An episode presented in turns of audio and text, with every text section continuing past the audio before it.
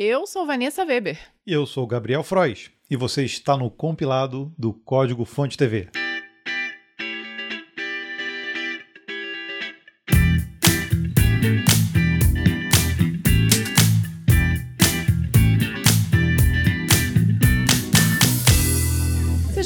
Bem-vindo a essa edição de número 45 do Compilado, que contempla as notícias do dia 19 do 2 até o dia 25 do 2. E nós não tivemos semana passada, a gente acabou pulando uma semana do compilado, justamente porque somos aqui de Petrópolis e a chuva arrasou, a gente pode dizer isso, né? Arrasou a cidade. Sem dúvida, infelizmente. Infelizmente. E nós vamos fazer nesse episódio, ao invés do Breakpoint, depois das notícias, a gente vai fazer uma singela homenagem a Petrópolis e contar um pouquinho do que aconteceu, pelo menos com a gente aqui, durante essa semana. Estamos aqui com o nosso cafezinho. Espero que você esteja a postos aí para ficar por dentro do que aconteceu essa semana no mundo da programação. Bora lá? O uso do TypeScript disparou desde 2016. A pesquisa 2021 State of JS apontou um cenário que muita gente já imaginava. O TypeScript cresceu e apareceu. Mais de 16 mil desenvolvedores responderam ao questionário em 2021 e nada menos que 69% deles declarou utilizar o TypeScript como linguagem padrão para trabalhar com JavaScript. É um crescimento bastante impressionante quando lembramos que o TypeScript tinha somente 21% de adesão seis anos anos atrás. A liderança é tão absoluta que o segundo lugar, a linguagem Elm, marcou apenas 2,4% de preferência dos programadores, seguida por Flow 1,7 e CoffeeScript 1,5. Para mim, acho que o CoffeeScript tinha até morrido já. o mesmo relatório apontou o crescimento de outras tecnologias ao longo dos anos. O formato binário WebAssembly, por exemplo, saltou de 7,2% de utilização em 2019 para 15,6% de uso em 2021, um crescimento de mais de 100%. PWAs também estão na crista da onda para quem emprega JavaScript, sendo adotada por 62,2% dos entrevistados na pesquisa. O runtime mais popular do JavaScript continua sendo sendo o Node.js, preferido por 71,5% dos usuários. Já nos frameworks, quanto à utilização, temos no top React, Angular e Vue.js. Mas se olharmos no quesito satisfação, já temos Solid e Svelte nas primeiras posições. Banco de vulnerabilidade do GitHub foi aberto para a comunidade. Entre a completa falta de segurança e seu código está o GitHub Advisory Database, um colossal banco de dados de vulnerabilidades e independências de software que era mantido pelos próprios pesquisadores da plataforma. Dois anos depois da sua criação, o banco de dados agora também está aberto para a comunidade, o que deve aumentar bastante o conhecimento global sobre falhas de segurança. O GitHub Advisory Database ganhou seu próprio repositório público e qualquer um pode contribuir. No entanto, a palavra final sobre sobre pull requests continua nas mãos do time interno de segurança do GitHub. Segundo o comunicado oficial da mudança, o GitHub acredita que dados de segurança gratuitos e abertos são essenciais para capacitar o setor como um todo para proteger melhor nossas cadeias de suprimentos de software. Ainda de acordo com o GitHub, o seu Advisory Database será permanentemente gratuito e acessível para a comunidade. Americanas e Submarino ficam fora do ar durante dias. Americanas, Submarino, Shoptime e Sou Barato começaram a apresentar instabilidade no sábado e suas lojas online chegaram a parar. A situação permaneceu inalterada até quarta-feira, dia 23 de fevereiro, acarretando dúvidas nos consumidores e prejuízos milionários para a Americanas SA, grupo que administra os endereços. Seus administradores alegaram terem tomado a iniciativa de trancar as páginas por questões de segurança e para mitigar riscos, mas não foi fornecida uma origem para essa crise. Rumores nos bastidores apontam para a ação de hackers, possível possivelmente o mesmo grupo responsável pela derrubada do Connect SUS no final do ano passado. A estimativa de especialistas é que o incidente tenha custado 300 milhões de reais aos cofres da Americanas até o início da semana. Cada novo dia fora do ar representaria mais de 100 milhões de reais em prejuízo. Apesar das lojas físicas não terem sido afetadas, as operações eletrônicas representam 77% do volume bruto de mercadorias comercializadas no grupo. O suposto ataque hacker também derrubou as ações da empresa na bolsa de valores, representando uma desvalorização de 1,9 bilhão na avaliação do mercado.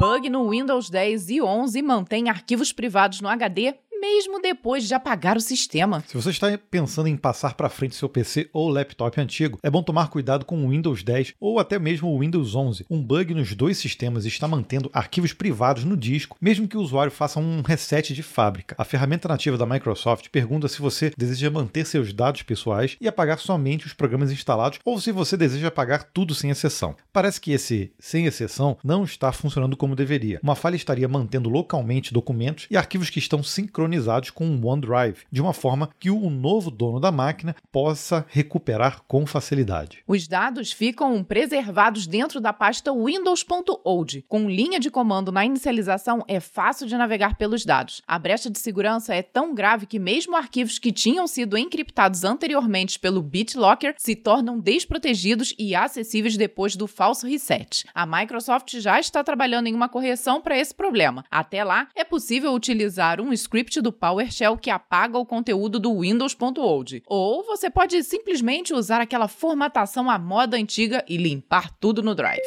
Microsoft está desenvolvendo infraestrutura de IA em escala global. A Microsoft revelou o conceito de uma infraestrutura de computação distribuída em escala global com centenas de milhares de GPUs em dezenas de milhares de servidores. Tudo isso estaria conectado para formar uma gigantesca rede de serviços de balanceamento de carga para inteligência artificial. Não por acaso e sem falsa modéstia, a empresa batizou o empreendimento de singularidade, o mesmo termo utilizado por cientistas para descrever uma uma tecnologia que evolui mais rápido do que a nossa própria capacidade de compreendê-la. A proposta ousada, por enquanto, existe somente na forma de um artigo assinado por 26 pesquisadores da Microsoft. De acordo com os cientistas, a singularidade alcança um avanço significativo no agendamento de cargas de trabalho de aprendizado profundo, convertendo recursos de nicho como elasticidade em recursos convencionais. O objetivo é otimizar o uso de recursos e acelerar o desenvolvimento do setor de inteligência artificial, porém, por enquanto, não há prazos ou previsões previsões de disponibilidade da singularidade. Quem assistiu a série Devs lá da Star Plus deve estar tá com medo agora, porque isso me pareceu um pouco isso.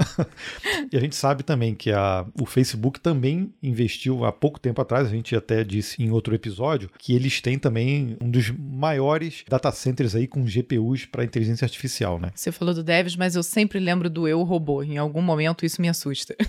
Acho que o Devs Acho que ainda é até pior. Assusta mais, né? E já que o Gabriel falou aí no Facebook, vamos trazer a Meta, que quer um tradutor universal, através da inteligência artificial. A empresa planeja conseguir o que muitos tentaram e ninguém conseguiu até agora: desenvolver um tradutor universal. Nas palavras de Zuckerberg, a capacidade de se comunicar com qualquer pessoa em qualquer idioma, esse é um superpoder com o qual as pessoas sempre sonharam. E a IA vai entregar isso em nossas vidas. Embora línguas mais populares como o inglês, o espanhol e o mandarim já tenham um excelente suporte em ferramentas de tradução automática, a Meta Meta aponta que 20% dos idiomas falados no mundo continuam ignorados pelas tecnologias atuais. Em alguns casos, o principal obstáculo é a ausência de material escrito nessas linguagens em volume suficiente para alimentar algoritmos de aprendizado profundo ou mesmo a total falta de uma estrutura escrita. Portanto, o objetivo da Meta é criar uma inteligência artificial capaz de superar essa limitação, inferindo o idioma somente com material falado. Investimento em inteligência artificial está no radar das empresas. E não é só o Facebook e a Microsoft que estão de olho no futuro da inteligência artificial. Um levantamento realizado por mais de 200 executivos norte-americanos aponta que 70% das empresas de médio a grande porte irão investir pelo menos um milhão de dólares em manutenção e desenvolvimento da tecnologia. O relatório está disponível para download e foi produzido pela consultoria em inteligência artificial LXT, em parceria com a Reputation Leaders. Segundo o estudo, 40% das organizações já atingiram atingiram as três últimas fases de maturidade da inteligência artificial no modelo de maturidade especificado pela Gartner. Isso significa que elas já obtiveram implementações operacionais, sistêmicas e até transformativas para os seus negócios. São empresas em que a inteligência artificial começa a fazer ou já faz parte do seu DNA. Essas organizações que largaram na frente relataram ganhos de agilidade e eficiência que garantiram vantagem competitiva e atualmente boa parte do investimento no setor está indo para treinamento de dados para obter modelos modelos aprimorados.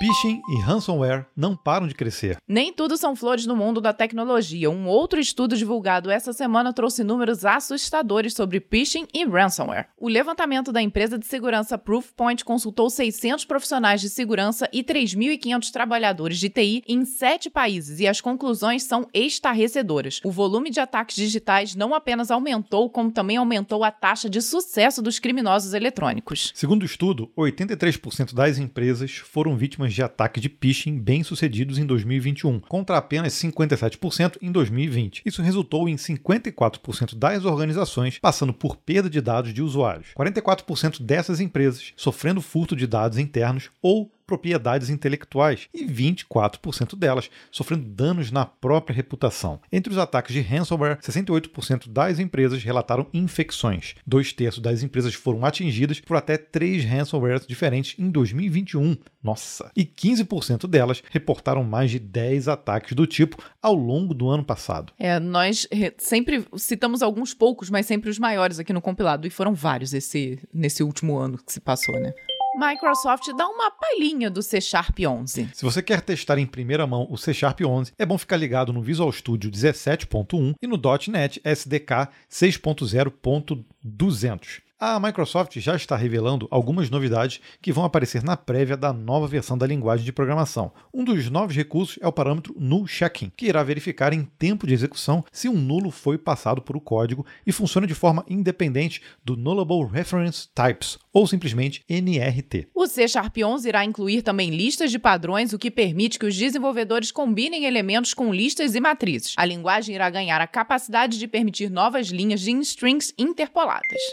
Guerra na Ucrânia pode derrubar indústria de chips. O que ninguém queria aconteceu. Forças militares russas invadiram a Ucrânia essa semana. Além das perdas humanas e da tragédia da guerra, a indústria de tecnologia também poderá ser afetada pelo conflito, principalmente o setor de chips eletrônicos. As cadeias de produção que já estavam sobrecarregadas por problemas de escassez irão sofrer um baque ainda maior. A Ucrânia é responsável por boa parte do neônio mundial, fundamental para a operação de lasers utilizados na fabricação de chips. Além disso, a Rússia responde por 35% da extração mundial de paládio, metal raro utilizado para a criação de supercondutores. Em situações anteriores de tensão política envolvendo os dois países, como a anexação da Crimeia em 2014, a indústria se mobilizou em busca de outros fornecedores. Entretanto, novos fatores podem agravar a crise, como a já existente disruptura provocada pela pandemia e a escala muito maior do conflito atual. Isso pode significar lentidão na adaptação da cadeia produtiva, aumento de preços de insumos e, consequentemente, do produto final ao consumidor e um freio no crescimento da indústria de como um todo. E não só isso. Se por acaso a China em algum momento se sentir livre né, para tentar tomar Taiwan, isso também vai significar rapidamente um baque na indústria de semicondutores, já que ela, se não me engano, representa ali a indústria de semicondutores do mundo, 60% está situada em Taiwan. Né? É bastante perigoso nesse momento o problema geopolítico aí das guerras e invasões e etc. É bom também para a gente lembrar que nós estamos nos últimos dias da nossa pesquisa salarial do código fonte. Caso você ainda não saiba o que, que é, a gente está fazendo a segunda versão, né, 2022 da nossa pesquisa. Ela está disponível em pesquisa.códigofonte.com.br. A nossa meta é chegar a 20 mil devs para a gente poder divulgar os dados, tá? Dentro do pesquisa.códigofonte.com.br você acessa também a versão anterior da pesquisa, mas lá tem um, um botãozinho para você entrar no formulário e responder. É muito rápido, né? É rapidinho, gente. Coisa de três minutinhos. Você não vai ficar identificado. Obviamente, nós tivemos que colocar ali a autenticação através do Google Forms, só para não termos aí uma quantidade de pessoas, infelizmente, fazendo respostas que não fariam muito sentido. Então, a ideia é realmente trazer ali muitos dados referentes ao nosso mercado de programadores aqui do Brasil e também de brasileiros que estão fora e brasileiros que estão aqui trabalhando para empresas de fora. Super rápido de responder e muito importante para a gente ajudar justamente todo o mercado aqui, né? Além do salário, da faixa salarial salarial, é, nível, se tem graduação ou não, a gente incluiu algumas informações que são muito relevantes, justamente como trabalho remoto, se a pessoa tem um nível de inglês bom. E até mesmo perguntas sobre a satisfação que você tem com relação ao que você está ganhando atualmente. E com a, a satisfação com a stack, e se você ganha em moeda estrangeira ou não. Então a gente vai ter aqui um retrato bem legal de como está o mercado para desenvolvedores brasileiros no mundo e aqui internamente no Brasil. Então, não esqueça de participar e também de compartilhar. A gente precisa que você compartilhe. Vamos tentar estourar a nossa bolha de devs para outros devs também. Não esqueça do endereço pesquisa.códigofonte.com.br. A gente conta com a sua participação.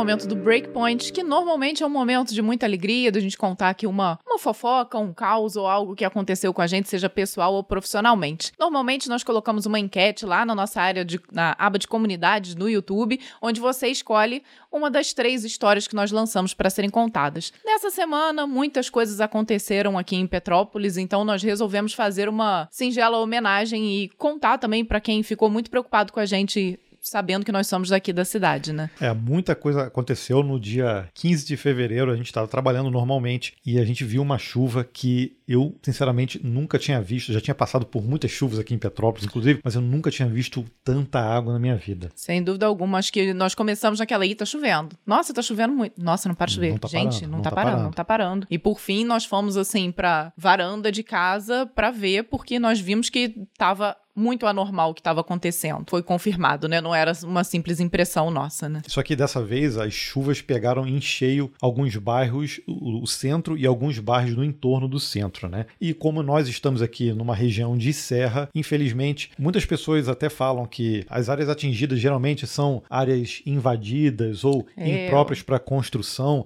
Agora, isso não é 100% verdade. Obviamente, algumas áreas foram atingidas sim, mas a gente vê ruas principais aqui da cidade que foram lá inauguradas pelo Queller, que foi quem projetou a cidade, da, a, a, ruas que são da época aí do imperador, que foram muito atingidas. Então, não foi só somente áreas é, de montanha, altas que foram atingidas, né? A verdade é que Petrópolis é um vale, né? Então acho que tudo que acontece, a chuva acaba se concentrando muito. E dessa vez, como no passado teve uma tragédia terrível que atingiu muito a área de Cuiabá aqui na cidade, vale que fica no Vale do Cuiabá, que fica num outro distrito, mas também faz parte. Ela não chegou a atingir tanto o centro histórico. E dessa vez não, realmente foi pro lado de cá, que acaba também tendo uma, uma densidade populacional maior, né? Vocês devem ter visto aí imagens aí do que aconteceu.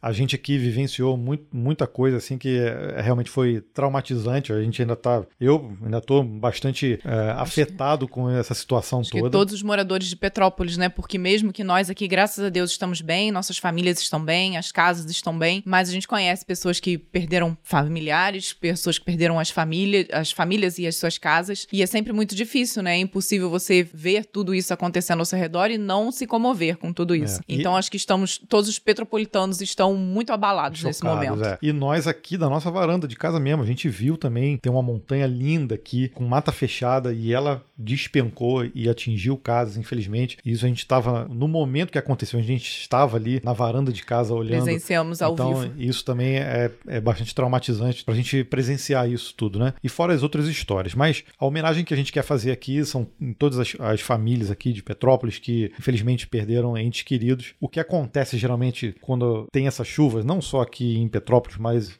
na, na, região aqui, como aconteceu também na Bahia, em Minas, é que geralmente as pessoas ficam com um certo receio de ir até o lugar para visitar, né? E aqui em Petrópolis, a grande parte da economia gira em torno do turismo. Então, o que a gente quer fazer a, a essa homenagem à cidade em si é que se você tiver a oportunidade em algum momento de vir visitar a cidade aqui é, é linda, é maravilhosa, todo mundo que vem aqui gosta. Obviamente tem os seus problemas, como todas as cidades aí no Brasil, mas se você tiver a oportunidade de vir aqui passear, fazer o turismo aqui, conhecer os lugares, eu tenho certeza que você vai ficar maravilhado. Então, se você é, tiver a oportunidade, venha conhecer, porque a, a, cidade depende muito desse turismo, né? E a gente vivenciou na outra enchente que deu, foi em 2011, muitas pessoas pararam de visitar a cidade, pararam de, de querer vir aqui no primeiro momento. Isso foi muito prejudicial para a economia como um todo, para todos aqui da cidade. Então, a gente não gostaria que isso acontecesse acontecesse nesse momento. Né? E a cidade está se reerguendo, então óbvio que ainda tem muito a ser feito, né? Tem pouco mais de uma semana que toda a tragédia aconteceu, então os bairros mais afetados ainda estão em processo de limpeza, vão fazer contenção de encostas ainda, muitas obras aqui, então muita coisa ainda vai acontecer nos próximos dias e nos próximos meses e possivelmente anos, né? Nós iremos nos reerguer e Petrópolis vai voltar a ser a cidade linda que sempre foi, né? Então é isso. Então fica aqui a nossa homenagem e o convite para todos vocês. Se um dia vocês vierem aqui em Petrópolis, dá um toque aí no Instagram também, a gente marca um encontro para tomar um, cafezinho também. É nosso compromisso aí com vocês.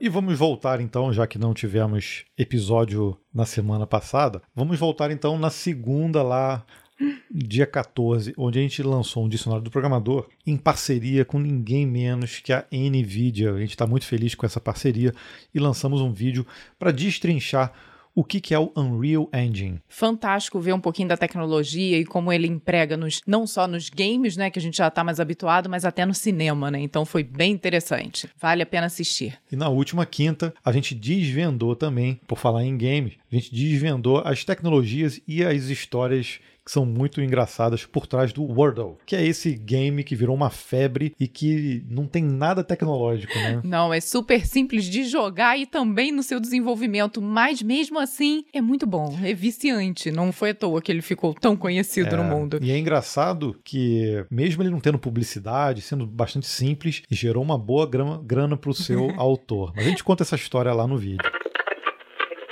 Bom, e aí essa semana nós aproveitamos também para separar aqui no momento que nós falamos dos comentários para fazer um agradecimento super especial às várias mensagens que nós recebemos de pessoas preocupadas conosco aqui com nossa família durante todo esse processo aí que passamos na cidade. Então, muito obrigada pela preocupação de todos e pelo carinho, né? A gente recebeu muitas mensagens no inbox lá do Instagram, nos stories, porque a gente acabou publicando stories e publicamos também um vídeo no próprio canal, fazendo um apelo para as pessoas fazerem fazerem doações aqui e ajudarem a cidade de alguma forma. E aí muita gente realmente entrou em contato conosco. Então, muito obrigado a todos vocês por apoiarem a cidade, por conseguirem de alguma forma é, mandarem doações, né? E também por perguntarem sobre a nossa saúde física, pelo menos, né? Aí vamos aproveitar também para fazer um agradecimento especial ao pessoal da DIO, que olha só, nós recebemos aqui, deixa eu mostrar para quem está nos vendo, olha só. Recebemos uma premiação da DIO Awards como melhor tech influencer nacional. Nós ficamos na segunda colocação, mas ficamos honrados demais porque na nossa frente ficou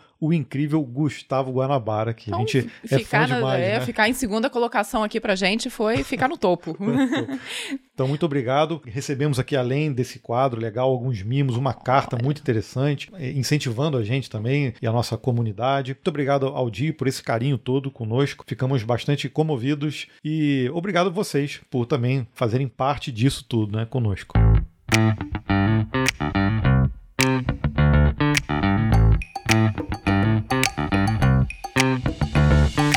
Para você que quer fazer parte do compilado e ajudar esse projeto, não só a versão podcast, a versão newsletter, mas também a, versão em vídeo. Caso você não saiba, existe sim a versão em vídeo e ela é exclusiva para quem assina o nosso clube dos CDFs no YouTube. E olha, gente, custa menos do que esse cafezinho aqui, né? Porque o pó de café tá bem caro atualmente. Então custa R$ 1,99 por mês. Você faz parte do nosso grupo de membros e nos auxilia nesse projeto, como o Gabriel falou. E nós sempre trazemos aqui um momento para a gente fazer um agradecimento especial aos nossos queridos membros. Se você já é membro e está assistindo a versão em vídeo, você já viu que o visual tá um pouco diferente diferente. A gente estava atrás de uma webcam que conseguisse mostrar. Essa webcam tá aqui a sei lá, 30, 40 centímetros da, da, de distância da gente. Mas a gente queria mostrar o escritório todo. E a gente conseguiu uma webcam que faz isso, é impressionante. Oh, a gente conseguiu até abrir meus braços. A gente, fica, a gente ficou até pequenininho agora, mas ela tem uma qualidade muito boa. Mas eu não vou contar ainda qual é a versão, qual é a, o modelo dela, tá? Em algum Surpresa. outro momento a gente conta. Mas então, deixa eu agradecer aqui. Quer começar, Vanessa? Começo eu. Um agradecimento super especial pro Ronald Alves Tinoco, Sérgio Alexandre, Jonathan, Vinícius Carneiro, Jonathan Lima, Isabel Evangelista, Magno Chiabai, Vitor Peixoto, Jefferson Razini, Marlon Malizewski. Eita, acho que eu falei errado. Desculpe. Alec Medeiros, Davi Bertoncello e Danley Lucas. Muito obrigado por vocês assinarem aí nesses últimos 15 dias, né? Vocês foram os assinantes do compilado e vocês aí estão ajudando deveras o nosso projeto. Bem, pessoal, chegamos aqui ao fim desse episódio do compilado. Não foi o mais feliz de todos, nem de perto, né, Gabriel? Mas estamos, assim, muito felizes de estarmos aqui presentes, com saúde, em nosso lar. Então, isso daí já é um, um, um momento para a gente poder agradecer a Deus e agradecer vocês que estão tá aí nos acompanhando também. Então, muito obrigado pela sua companhia aqui até o fim do episódio e a gente te espera na próxima semana. Até lá. Tchau, tchau.